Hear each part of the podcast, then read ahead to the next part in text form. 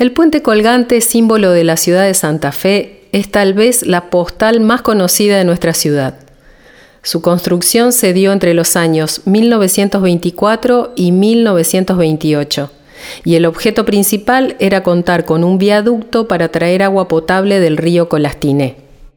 El puente se erige sobre la laguna y actualmente sirve para comunicar la ciudad con la costanera este, la ciudad universitaria y el barrio El Pozo, entre otros lugares que existen en la orilla de enfrente.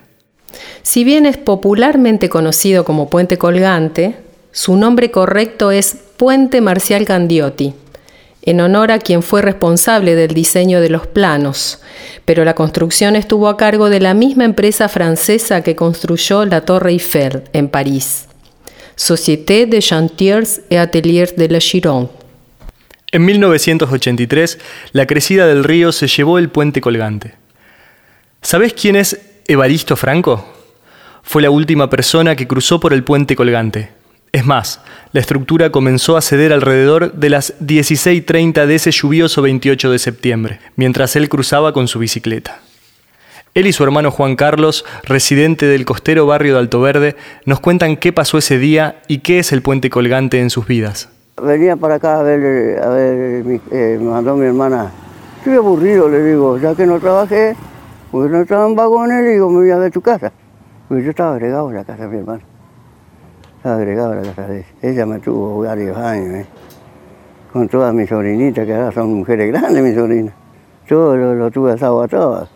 Y él eh, me agarró sorpresa porque yo venía caminando y por ahí se movía, mira así, el puente que se movía, entonces iba, no me encaraba nomás yo. Y cuando encaré, pego la vuelta, vio, y hace, se queda por la mitad, de aquel lado para acá. Y agarro la bicicleta y se me engancha. Y la dejé, la bicicleta la dejé. Me vuelvo ligero, no, no, yo no corrí, me vuelvo, quedó parado el puente. Y ahí ya me persiné. Era una tormenta, una tormenta era. Y no sé, como, como una sorpresa, no sé. Es una cosa, ¿cómo le puedo decir? Era una ayuda para nosotros porque pasábamos, íbamos, veníamos, eh, hacíamos los mandados, o hacía él o hacía yo. Le hacíamos los mandados a mi madre, porque mi mamá era viuda, mi papá hacía muchos años que había muerto.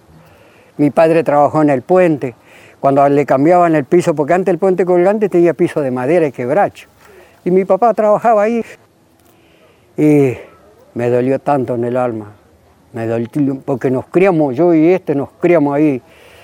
Y me dolió tanto, lloraba yo.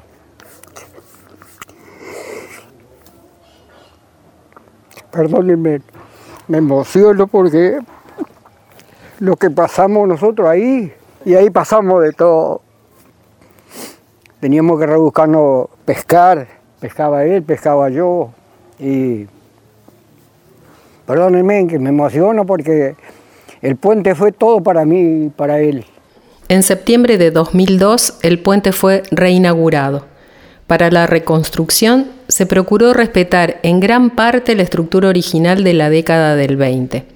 Es por ello que se incluyó una tubería como en la estructura original, pero en el actual no cumple ninguna función. El nuevo puente conserva la antena oeste original, armada en el año 1924. La nueva antena, la este, se diferencia de la antigua en que carece de remaches y en su reemplazo fue unida por soldadura. ¿Sabías que el puente mide 300 metros de largo y cuenta con un sistema de iluminación de 320 artefactos de luces LED y 104 proyectores en las torres. Por sus características, en 2014 fue declarado Monumento Histórico Nacional. Junto al puente colgante se extiende otro puente, es el puente Oroño. Ambos puentes tenían la cabecera oeste en el Parque Oroño, del que pocos conocen su historia. Desde principios del siglo XX, el Parque Oroño se destacó. Se ubicaba al sur del acceso al puente colgante, entre el murallón de la costa y la calle Gran Burg, y tenía como límite sur el Club de Regatas. En ese lugar se encontraba el embarcadero donde podía tomarse la balsa que iba regularmente hacia la vecina ciudad de Paraná. En algún momento este fue uno de los paseos obligados de cada fin de semana, uno de los más vistosos que ofrecía la ciudad. El parque, ubicado a un lado del puente colgante y coronando el bulevar, contenía una prolija traza de jardines y esculturas que recibían a los caminantes que llegaban hasta ahí.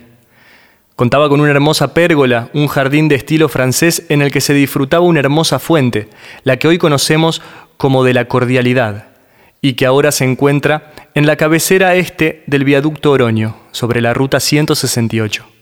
Cuando la fuente todavía estaba en el parque, todos los domingos hacía una presentación la banda policial o militar. ¿Conocemos un poquito más sobre la historia de la fuente? La fuente fue construida por el artista Baldomero Banús en el año 1928, pero pasó casi desapercibida. Recién lució en todo su esplendor cuando se inauguró el Parque Oroño, en 1936. Pero en 1966, una gran crecida arrasó con parte del paseo público, pero la fuente permaneció allí hasta que se decidió construir el nuevo puente. En ese momento, la estructura fue separada en varias partes y estuvo abandonada durante muchos años. En 1978 se decidió trasladarla a su actual emplazamiento y darle el nombre de Fuente de la Cordialidad. Todo un símbolo en el acceso a nuestra capital conocida como la Ciudad Cordial el artista Roberto Favareto Forner participó del proceso de restauración. Volvamos a la historia del Parque Oroño, como dijimos. La creciente de 1966 se llevó gran parte del paseo. Entre los destrozos estuvo el desplome del murallón costero y parte de la vereda. Pero el final al parque se lo dio el propio desarrollo de la ciudad. La capital de la provincia crecía, como así también su parque automotor, de modo que se hacía necesario reforzar el paso vehicular sobre la laguna, ya que el viejo puente colgante empezaba a quedar chico. Fue así que las autoridades tomaron la decisión de construir el nuevo puente, denominado Gobernador Oroño, cuyos accesos se emplazan hoy en lo que anteriormente era el Parque Oroño. Hasta aquí llegamos en este recorrido te invitamos a seguir conociendo más de Santa Fe Capital a través de las demás audioguías. Recorre nuestras calles y sé parte de nuestra historia.